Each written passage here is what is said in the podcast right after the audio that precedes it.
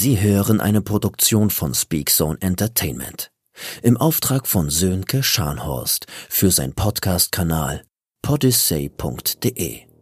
Die Kurzgeschichte heißt Wiederverwertung und ist von Joel Rosenberg. Der Sprecher ist André Hupfer. Die Musik und Sounds sind von Wolfgang Kurz. Wir wünschen Ihnen viel Spaß.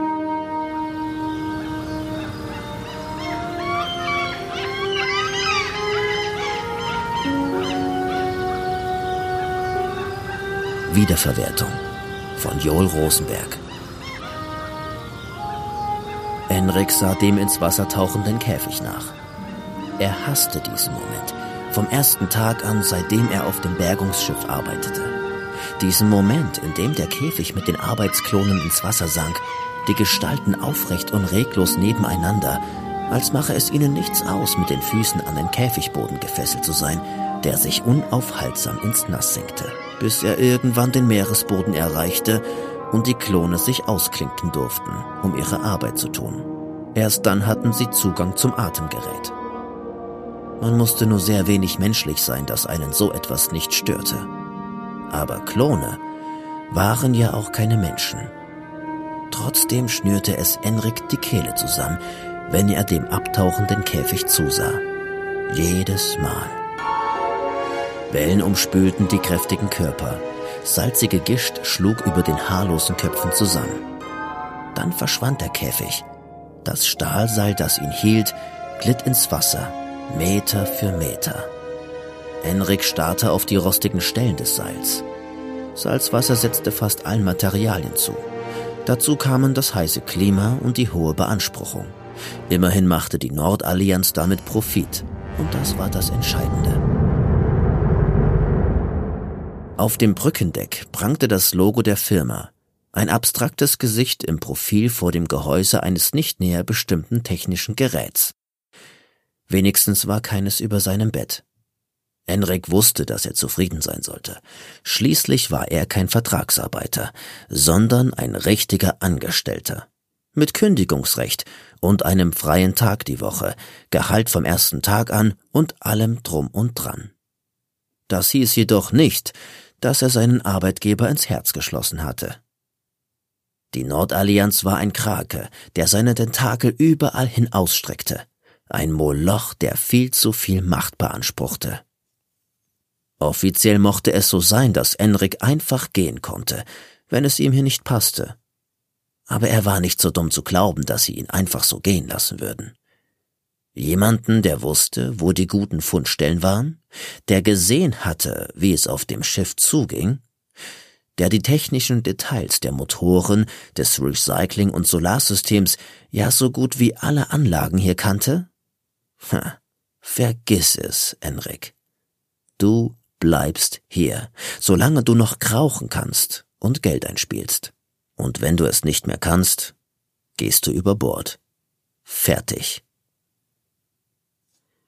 Enrik wandte sich den Sammelkörben zu, riesigen Metallcontainern, die mit einem dünnen Gitternetz bespannt waren, damit ja nichts verloren ging. Schräg und krumm standen sie auf dem Ausleger.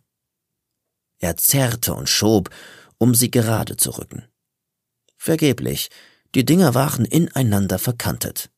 Solange es irgendwie funktionierte, reichte es aus.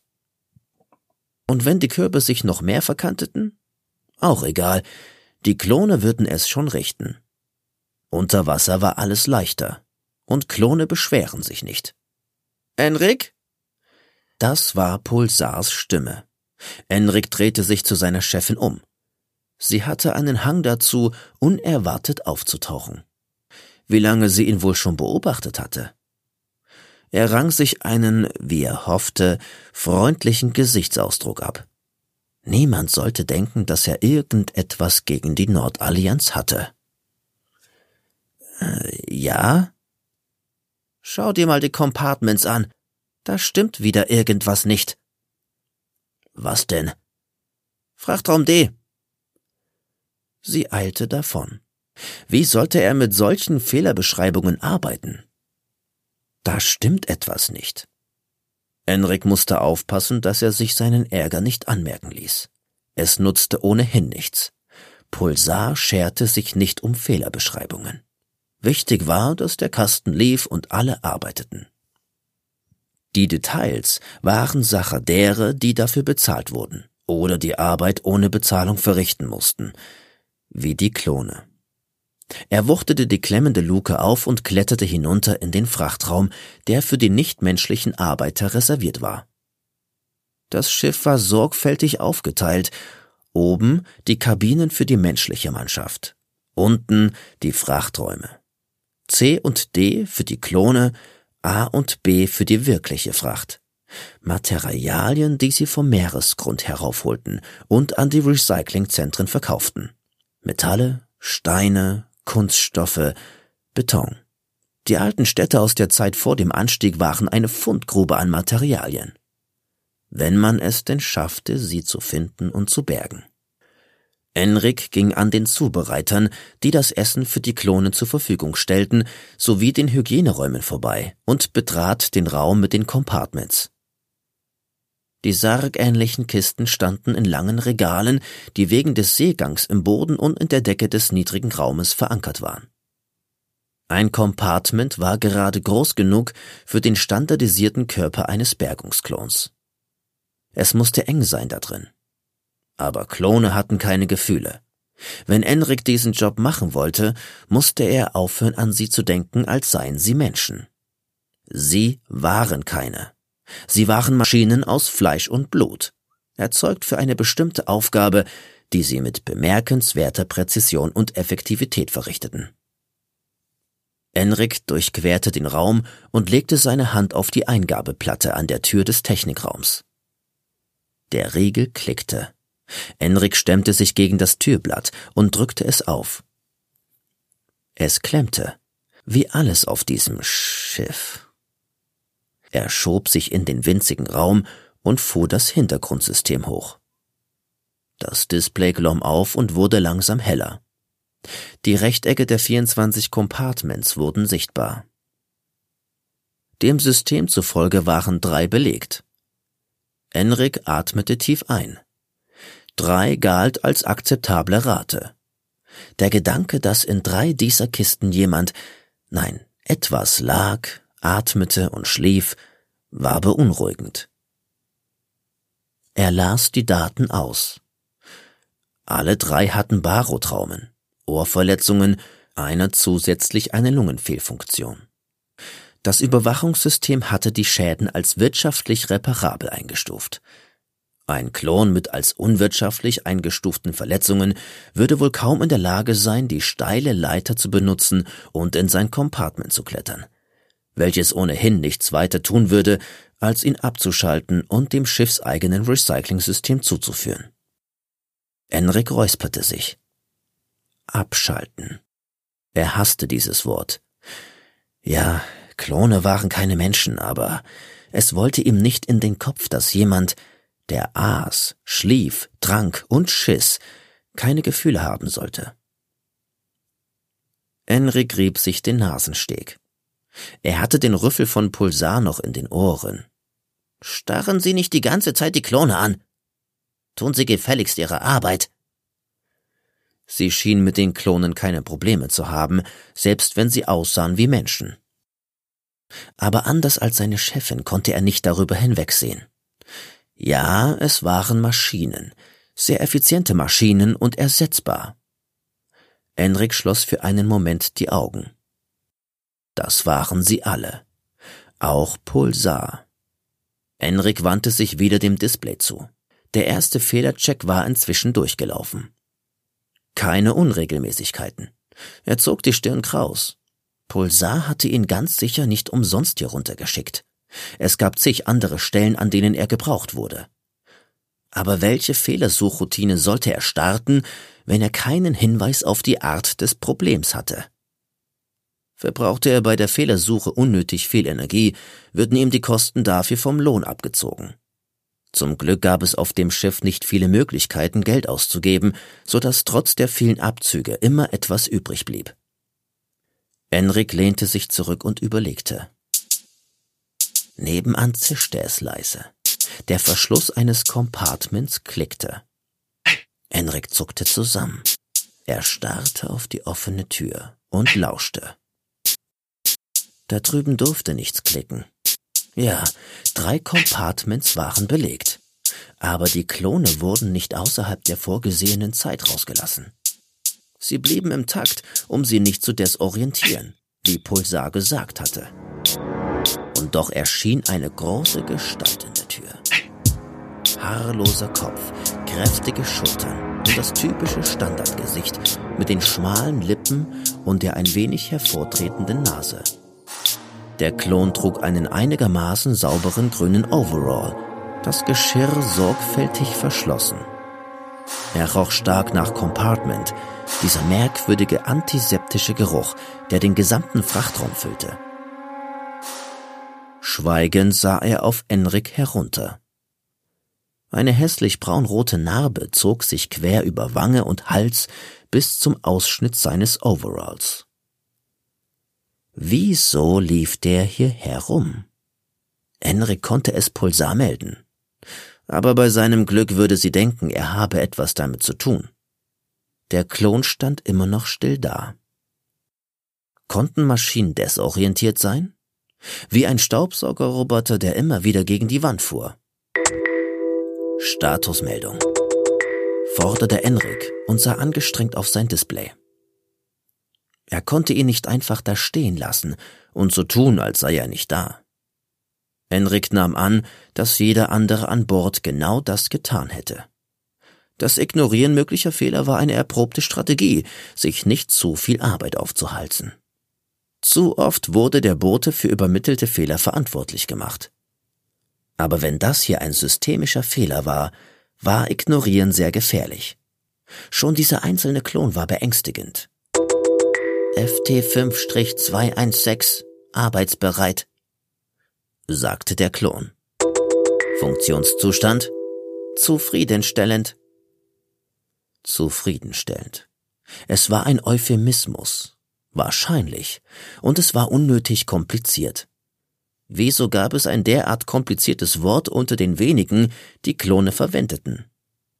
Enriks Blick glitt wieder zu der großen Gestalt. FT5- irgendwas schaute an ihm vorbei auf die Anzeige.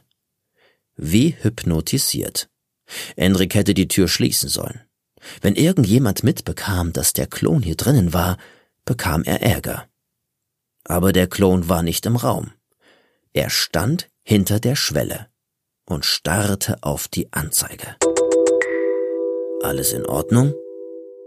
Enrik wusste, dass man so keinen Klon ansprach, aber es war niemand da, der es hören konnte. Hoffentlich. Nein. Der Typ verstand ihn. Wahrscheinlich. Vielleicht. Was stimmt nicht? In FT5-216 Gesicht arbeitete es. Seine Kiefer malten und seine Stirn legte sich in Falten. Enrik schaute wieder zum Display. Ein Klon beim Denken zuzusehen war irgendwie beängstigend. Nachdenken war nichts, was von ihnen normalerweise erwartet wurde. Zeit, tak, tung, sagte FT5-216. Die Silben purzelten einzeln aus seinem Mund. Er hatte recht. Es stimmte etwas mit der Taktung nicht.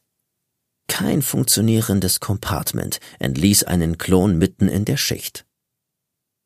Enrik kontrollierte die Uhren und dann einer Eingebung folgend das Energieprofil. Das war es, was Pulsar gestört hatte. Es gab immer wieder Energiespitzen. Das war alles andere als effizient, und es brachte offenbar die Uhren durcheinander. Er würde sich die Stromverteilung ansehen müssen, die Leitungen der einzelnen Compartments, dann die Schaltungen justieren und anschauen, was die Spitzen hervorrief. Hier, Enrik tippte auf das Display, war eindeutig eine Unregelmäßigkeit. Und die Art, wie die Compartments in der zweiten Reihe sich verhielten, war auch nicht im Normbereich. FT5-216 war aus der zweiten Reihe, beziehungsweise er war draußen, was er definitiv nicht sein sollte. Enrik tippte durch die Menüs, dann huschte er durch die Tür und öffnete die Wartungsklappen der betroffenen Compartments. Einige kalte Lötstellen waren schnell gefunden. Und wenn er sich die Steuerung ansah, waren da auch einige Unregelmäßigkeiten zu viel. Er holte Messgeräte und Werkzeug aus dem Wartungsraum und legte los. Erst als er mit der ersten Reihe fertig war, erlaubte Enrik sich wieder einen Blick auf den Klon. Er stand hinter ihm, neben einem Regal. Regungslos, wie nur Klone es konnten. Ach, was machen wir nur mit dir? fragte er sich selbst. Er musste FT5-216 in sein Compartment zurückschicken. Aber es waren noch über zehn Stunden, bis seine Einheit wieder reinkam. Enrik kratzte sich den Hals und sah zu dem Klon hinüber, dessen Gesicht ausdruckslos war. Niemand konnte wissen, ob er sowas wie Vorlieben hatte. Vielleicht war Ignorieren immer noch eine Möglichkeit.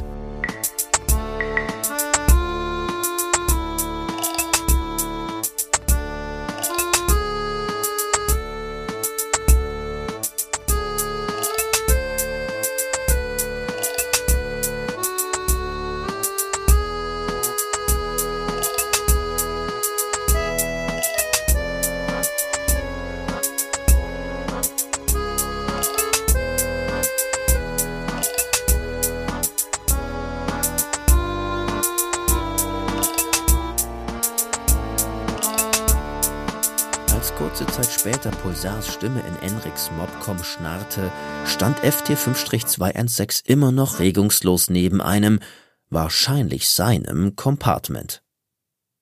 Wir brauchen Sie hier oben. Ich bin gleich fertig. Nicht gleich. Sofort. Das klang nicht wie Pulsars normale Ungeduld. Es klang wie Notfall. Enrik legte den Lötkolben beiseite, schaltete die Station aus und rannte zur Tür. Dann hielt er kurz inne und drehte sich zu FT5-216 um. Fass nichts an, okay? Der Klon reagierte nicht. Hm, natürlich.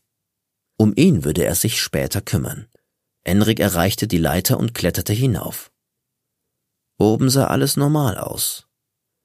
Es war heiß, wie immer, und ziemlich windig, aber nicht stürmisch, wie fast immer. Pulsar stand an der Überwachungsstation. Die Ausleger hingen über dem Meer, die Körbe waren nicht zu sehen. Unten wahrscheinlich. Peace, eine Kollegin, machte sich an der Winde zu schaffen. Sie wirkte nervös, ihre Finger flatterten über die Kontrollen. Hier rüber, Pulsar winkte Enrik zu sich. Als er neben ihr stand, sah er, dass auch sie alles andere als ruhig war. Ihre Hände trommelten ungeduldig auf das Display mit dem Kamerabild, das sie nutzte, um die Klone zu dirigieren. Normalerweise sah man sie im Licht der Scheinwerfer in ordentlichen Reihen da unten herumschwimmen. Jetzt war da Chaos.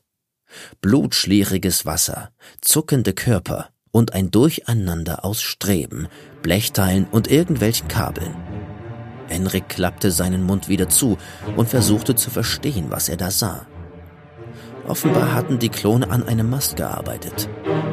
Es war eine Menge Metall in so einem Bergungsgut, auch wenn ein Teil davon sicher zu korrodiert war, um wiederverwendet zu werden. Der Mast war offenbar umgefallen, hatte die benachbarte Ruine eingerissen und einen Teil der Einheit unter sich begraben. Einige Klonen hingen an den Beschwerungsseilen und kamen weder vor noch zurück. Und das in rund 200 Meter Tiefe. Enrik schluckte. Wenn Pulsar ihn gerufen hatte, erwartete sie, dass er etwas tat. Irgendwas, vorzugsweise etwas Hilfreiches. Wann ist das passiert? Enrik bemühte sich, ruhig zu klingen. Pulsar zuckte in unglaubwürdiger Coolness die Achseln. Vor 15, 20 Minuten. Also eine halbe Stunde. Pulsars Schätzungen lagen immer daneben. Und ihre Logs waren die Zeichen nicht wert, mit denen sie geschrieben waren, so dass er sich sparen konnte, nachzusehen. Kommen Sie zum Atemgerät? Nein, ich habe bereits alles versucht. Leine geben, Mast anheben, Einheit umorganisieren. Es nützt nichts. Ach, scheiße. Enrik starrte auf das Gewirr aus Metallstreben und Kabeln. Zwei Klone versuchten vergeblich es zu entwirren. Ihre Bewegungen wirkten anders als sonst. Fahriger, angestrengter. Die Situation ließ auch sie nicht kalt. Sie wussten, dass ihnen die Luft langsam ausging. Enriks Brustkorb fühlte sich an, als träfe dies auch auf ihn zu. Haben Sie es schon mit Durchschneiden probiert? fragte Enrik. Die Klone hatten immer einen Trennschleifer dabei. Pulsar musste ihn nur freigeben. Für wie blöd halten Sie mich? Es ist nicht möglich. Der Werkzeugkorb ist. Pulsars Augen zuckten hin und her. Nicht zugänglich. Nicht zugänglich. Das heißt, jemand musste darunter und die Klone auslösen. Jemand mit der Berechtigung, die Beschwerungsseile von den Fußfesseln zu lösen, so dass die Arbeiter zum Atemgerät und zum Fahrkorb kommen konnten. Jemand muss darunter, sprach Enrik das Offensichtliche aus. Pulsar schüttelte heftig den Kopf. Sie sind auf 220 Metern. Das würde kein Mensch überleben. Wenn Ihnen nicht bald einfällt, wie wir sie losbekommen, verlieren wir die gesamte Einheit. Das würde unser Aus bedeuten. Enrik wusste das nur zu gut. Wer nicht lieferte, wurde ausgetauscht. Trotzdem behagte es ihm nicht, dass die Sache nun plötzlich seine Verantwortung sein sollte. Was ist mit der anderen Einheit? Bevor Pulsar antwortete, wusste Enrik schon, dass es sinnlos war. Es würde zu lange dauern, die andere Einheit hochzuholen, den Käfig rüberzuschwenken und sie hier wieder runterzulassen. Enrik sah zu, wie einer der Klone unten einen Karabiner am Mast befestigte, ohne dass Pulsar den Befehl dazu gegeben hatte. Hoch! brüllte Enrik. Peace betätigte stillschweigend die Winde. Sie ruckte an, der Mast bewegte sich einen halben Meter. Die Seile, an denen einige Klone hingen, spannten sich auf eine Art, die schmerzhaft aussah. Enrik holte Luft, um Stopp zu brüllen. Da blieb das Ganze stehen. In dem Gewirr konnte Enrik nicht ausmachen, was der Grund dafür war. Peace hielt die Winde an und sah zu ihnen herüber. Es war sinnlos. Jemand musste darunter. Und dann fiel Enrik FT 5 irgendwas ein. Ich äh, habe eine Idee, sagte er langsam. Es würde Pulsar nicht gefallen. Und FT5 irgendwas wahrscheinlich auch nicht. Ich höre. Wir schicken einen einzelnen Klon darunter. Enrik sprach schneller.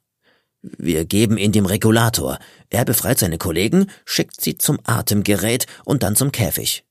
Wir holen sie alle hoch. Fertig. Pulsars Blick durchbohrte ihn. Und woher sollen wir diesen Klon nehmen? Von unten. Enrik deutete durch das Deck in Richtung Frachtraum. Da gibt es einen wachen Klon. Enrik ignorierte den beißenden Unterton. Ja. Und Sie wollen ihm einen Regulator geben. Sie klang, als halte sie Enrik für völlig übergeschnappt.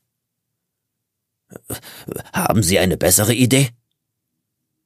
Enrik klang aggressiver als gewünscht. Natürlich wusste er, dass das allen Vorschriften widersprach. Klone sollten nicht einzeln herumlaufen, und sie durften niemals Zugriff auf einen Regulator haben.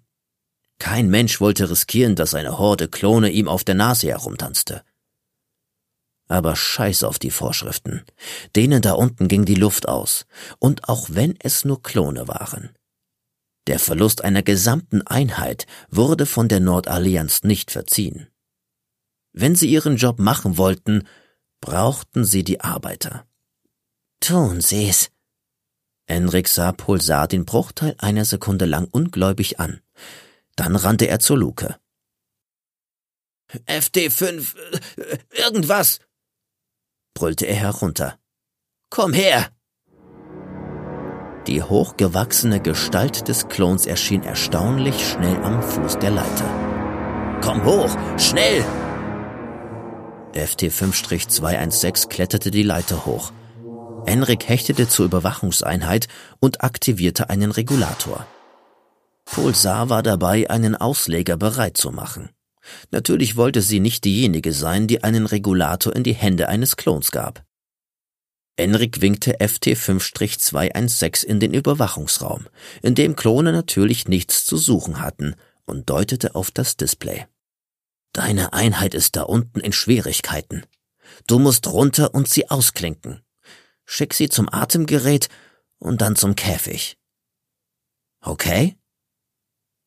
Er hielt ihm den Regulator hin und suchte im Gesicht des Klons nach einem Zeichen des Verstehens.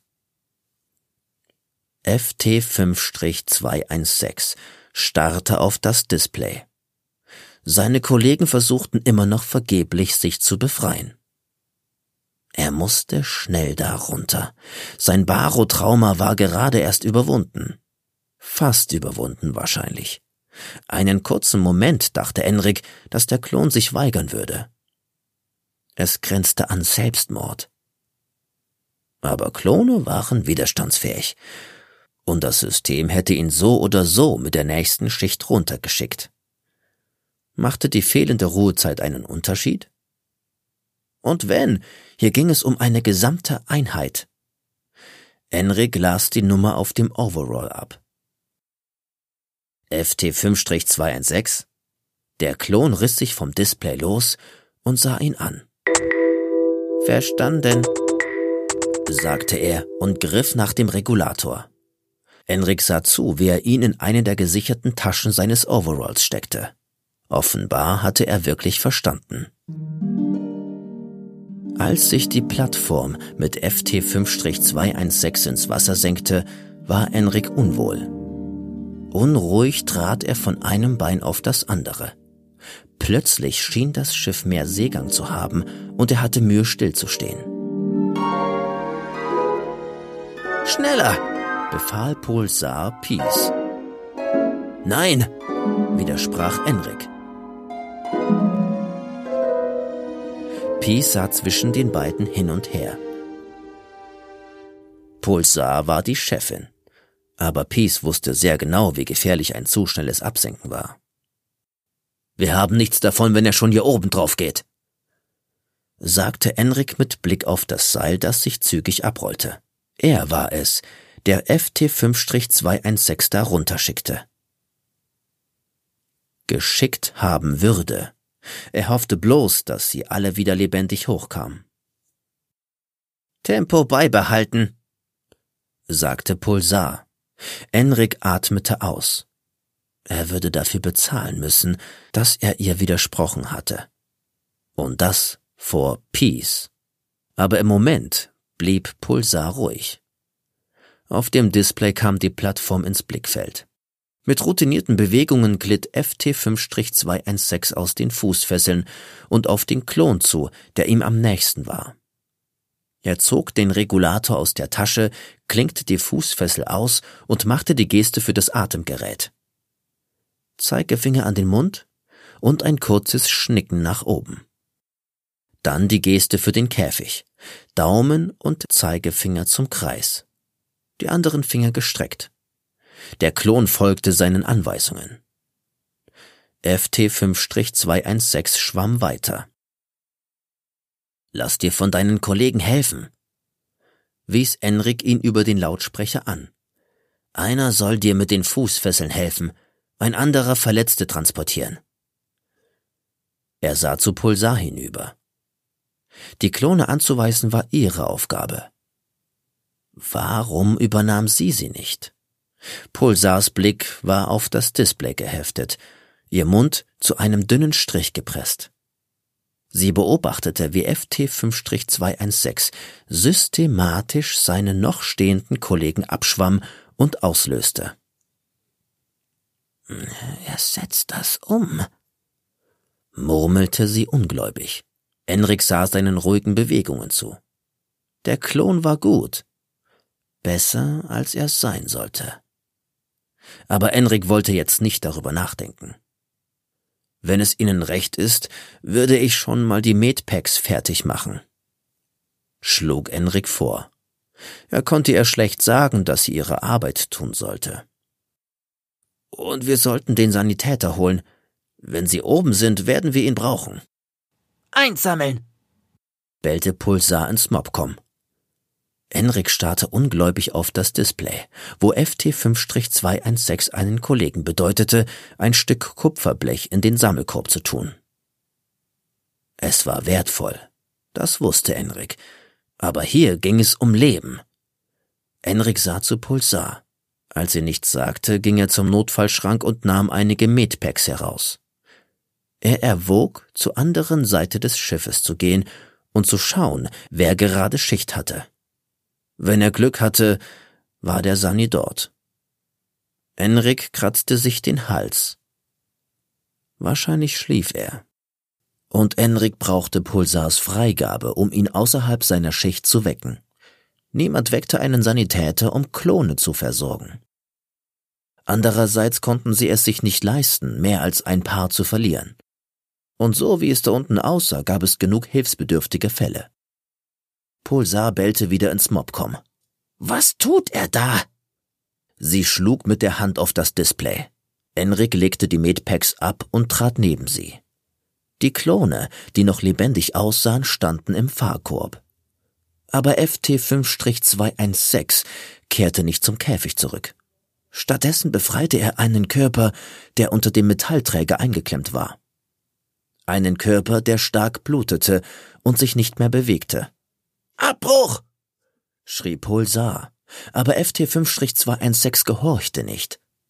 Er klinkte das Windenkabel an eine andere Stelle des Stahlträgers ein und wandte sein Gesicht der Kamera zu. Langsam anheben, wies Enrik Pies an. Er wagte es nicht zu Pulsar zu sehen, deren braunes Gesicht im Schatten war. Die Winde ruckte an, der Träger bewegte sich, gab den Körper frei. Stopp! Enrik gab das Handzeichen. Unten löste FT5-216 seinen Kollegen aus und schwamm mit ihm zum Atemgerät. Enrik sah zu, wie er das Mundstück auf ein lebloses Gesicht drückte, das seinem eigenen glich. Ein anderer Klon nahm ihm das Mundstück und den Körper ab. Für einen kurzen Moment näherte sich FT5-216 Gesicht der Kamera. Seine Handfläche schnellte nach vorne und machte eine fragende Geste. Weitermachen, dachte Enrik. Bitte weitermachen. Aber Pulsar blieb still. Weitermachen. Enrik hatte noch nicht ganz zu Ende gesprochen, da winkte FT5-216 zwei seiner Kollegen herbei. Keine Routine konnte ihn darauf vorbereitet haben.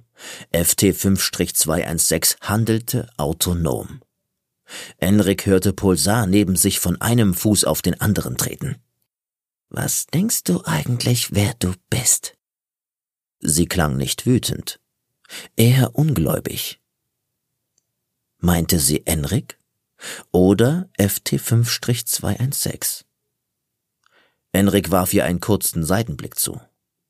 Wir können es uns nicht leisten, so viele zu verlieren, sagte er. Es stimmte. Sie konnten es sich nicht leisten. Und wo er schon einmal so weit war, konnte er auch aufs Ganze gehen. Ich bitte um die Erlaubnis, den Sanitäter zu holen. Polsar schnaubte. Was kommt als nächstes? Freie Tage für Klone? Nein, keine freien Tage. Schon eine freie Stunde am Tag war gefährlich. Kein Mensch wusste, was ein Klon damit anfangen würde. Und Endrik wollte es auch nicht herausfinden. Er sah den Arbeitern dabei zu, wie sie ihre bewusstlosen Kollegen bargen. Vorsichtig buxierten sie die leblosen Körper durch das Wasser. Wenn sie oben waren, würde Pulsar sie in den Recycling-Container werfen lassen. Der Gedanke daran verursachte Enrik Übelkeit. Er musste sie davon abbringen, die anderen dabei zusehen zu lassen. Und er musste den Regulator wieder an sich bringen, bevor das alles aus dem Ruder lief. Das ist ein Sonderfall, sagte Enrik vorsichtig. Er musste zurückrudern, das wusste er, Aber er wollte nicht. Nicht nach dem, was dieser FT5-216 da unten veranstaltete. Er war kein dummer Befehlsempfänger. Er war jemand, der sich um seine Kollegen sorgte. Sie konnten sie nicht einfach wegwerfen. Ja, ist es, erwiderte Pulsar. Ihre Stimme klang hart. Und wir werden es verdammt schwer haben mit einer reduzierten Einheit, die nicht auf Linie ist. Haben Sie mal darüber nachgedacht, was passiert, wenn wir Ihnen jetzt Extrawünsche zugestehen? Sie werden anfangen, reihenweise krank zu feiern. Und dann können wir das alles hier vergessen. Enrik glaubte nicht daran. Sobald er den Regulator zurück hatte, würde Pulsar die Einheit wieder auf Linie bringen. Außerdem war es nicht so, dass die Klone eine Wahl hatten. Ohne Menschen und deren Zugriff auf die speziellen Zubereiter konnten sie sich nicht einmal ernähren. Wenn sie krepieren, macht die Allianz miese, beharrte Enrik. Natürlich können wir sie nicht krepieren lassen. Tot sind sie wertlos. Aber wenn sie nicht funktionieren, machen sie uns riesige Probleme. Auf dem Display waren die Klone beim Käfig angekommen. Pulsar gab Peace das Hebesignal. Sie hatte Angst vor ihnen. Schließlich waren sie in der Überzahl und kräftemäßig weit überlegen. Aber Enrik hatte noch nie davon gehört, dass sich Klone gegen Menschen gewarnt hätten.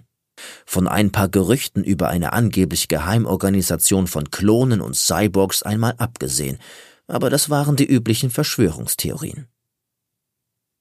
Pulsar rief die Schichtpläne auf. Der Sunny schläft, sagte sie.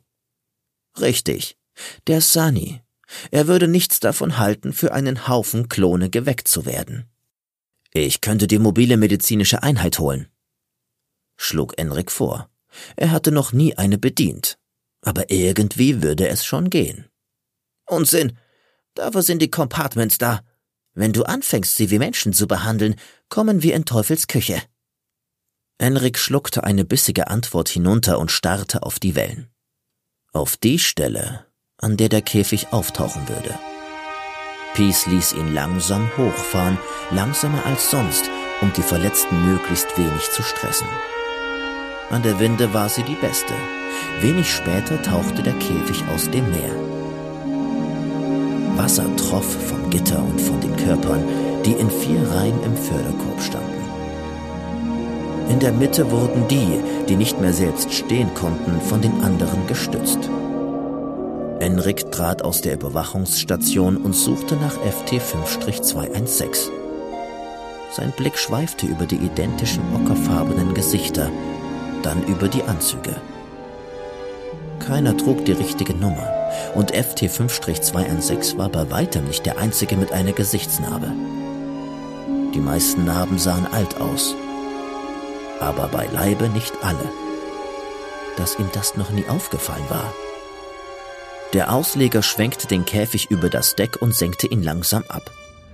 Peace öffnete die Tür. Antreten. Sie deutete auf die verblichenen Markierungen auf Deck. Die Klone traten ruhig aus dem Käfig und stellten sich in den üblichen Viererreihen auf. Enrik starrte auf die Lücken in den Reihen, dann auf die Körper, die im Käfig zusammengesunken waren. Er zählte die stehenden Klone.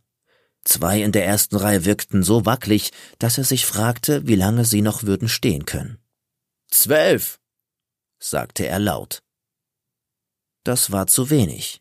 Pulsar musste einsehen, dass es zu wenig war. Sie trat neben ihn und sah auf die tropfenden Gestalten. Regenerationszeit, sagte sie. Sofort. Die Reihen bewegten sich zur Luke. Dann kam Unordnung in sie, eine Gestalt löste sich und kam auf Enrik zu. Er erkannte die wulstige Narbe an der Wange und ein Blick auf die Nummer bestätigte seine Vermutung. FT5-216 sah ihn mit bohrendem Blick an. Dann wanderte sein Blick zum Käfig. Hilfe, sagte er. Nur dieses eine Wort. Hilfe. Enrik sah zu Pulsar. Auch ihr Blick hing am Käfig. Sieh nach, befahl sie, ohne den Klon anzusehen. Erleichtert schnappte sich Enrik so viele Medpacks, wie er tragen konnte, und eilte zum Käfig. Er winkte FT5-216 zu sich, in der Hoffnung, ihn aus Pulsars Blickfeld zu entfernen. Dass er eigenmächtig aus der Reihe getreten war, war schlimm genug. Aber dass er unter Wasser einen direkten Befehl ignoriert hatte? Pulsar würde eine Reorientierung anordnen. Enrik wollte gar nicht wissen, wie sich so etwas anfühlte. Die Programmierung der Klone war ein streng gehütetes Betriebsgeheimnis, aber sie war nichts Angenehmes. So viel war sicher. Vielleicht war es kein Zufall, dass FT5-216 mitten am Tag aus seinem Compartment gestiegen war und er brauchte eine Auffrischung, um weiter zu funktionieren. Enrik schob den Gedanken beiseite und beugte sich über einen der stillen Körper im Käfig, dessen Overall am Bauch blutgetränkt war. Und da war nicht nur Blut. Enrik wirkte. Der war eindeutig hinüber. Ein ekelerregender Geruch stieg von ihm auf. Enrik richtete sich auf. Die ganze Szene hatte etwas Gespenstisches in ihrer unnatürlichen Stille. Hilfe, hier! Der Klon, zu dem sich FT5-216 hinunterbeugte, hatte eine Beinverletzung. Auch er schwieg. Seine aufgerissenen Augen ruhten auf Enrik, als der sein Messer aus der Tasche zog und den Overall aufschlitzte. Enrik aktivierte das Medpack und drückte es auf die blutende Wunde. Es saugte sich fest und der Blutfluss ließ nach. Enrik vermied den Blick des Verletzten und wandte sich dem Nächsten zu.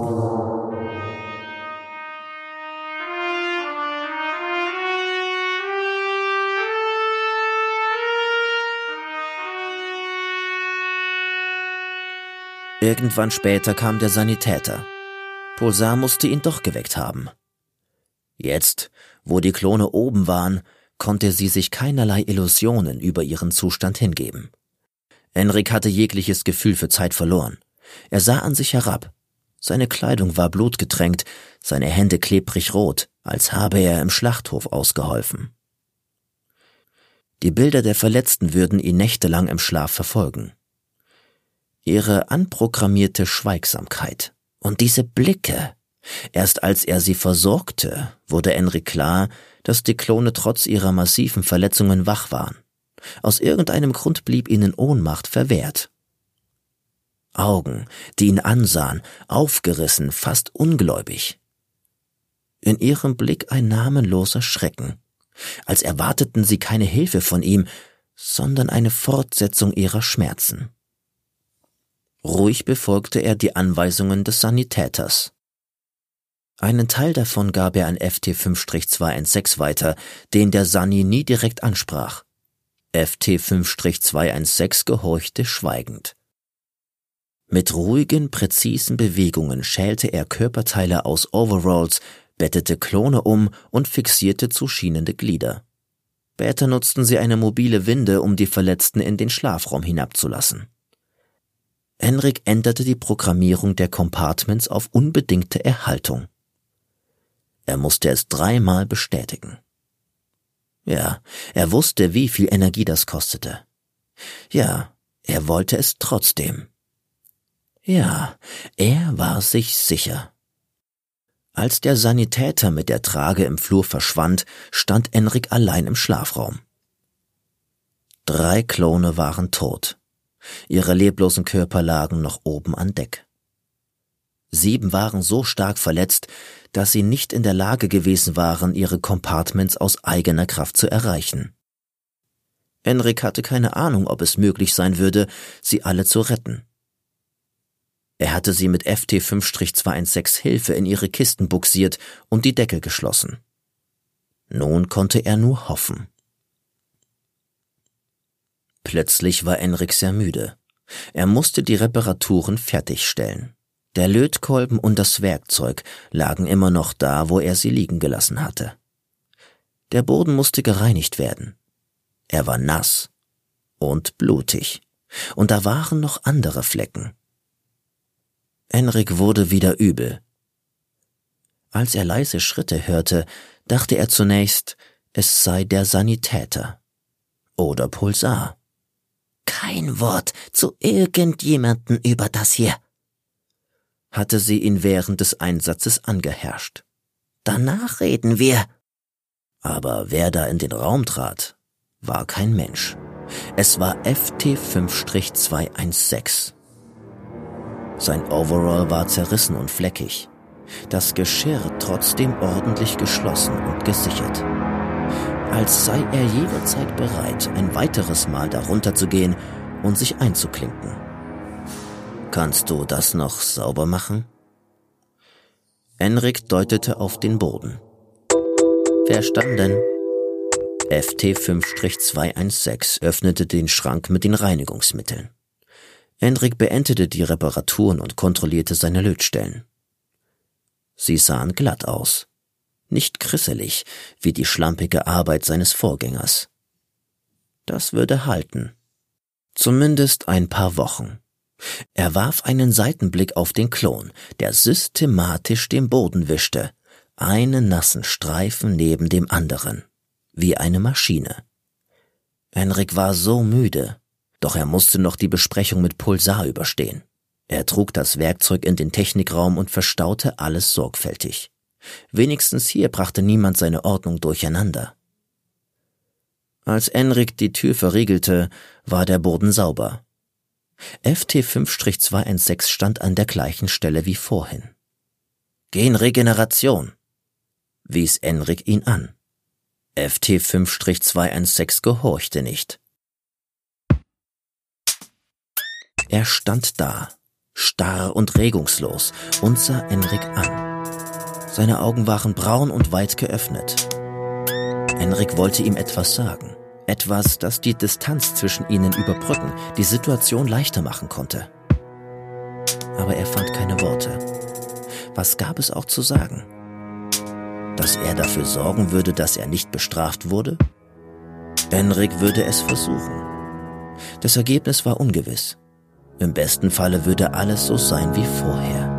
FT5-216 würde mit seiner Einheit, dem Teil, der dann arbeitsfähig war, auf den Meeresgrund fahren und die Sammelkörbe füllen. Aber war das ein Trost? Der Klon öffnete eine Sicherheitstasche seines Anzugs, zog eine kleine Kiste heraus und hielt sie Enrik hin. Enriks Herz setzte für einen Moment aus und stolperte dann weiter. Hastig griff er danach. Wie hatte er den Regulator vergessen können? Ja, er war mit den Verletzten beschäftigt gewesen, aber dieses Ding auch nur eine Sekunde länger als nötig in den Händen eines Klons zu lassen, wo es gar nicht sein durfte. Zitternd steckte Enrik den Regulator in die Tasche. FT5-216 drehte sich um, marschierte auf sein Compartment zu und klappte den Deckel auf. Mit geübten Bewegungen kletterte er in sein Regelfach und in die Kiste. Ohne Enrik anzusehen, legte er sich hin. Sein Arm erschien und griff nach dem Deckel. Er klappte zu.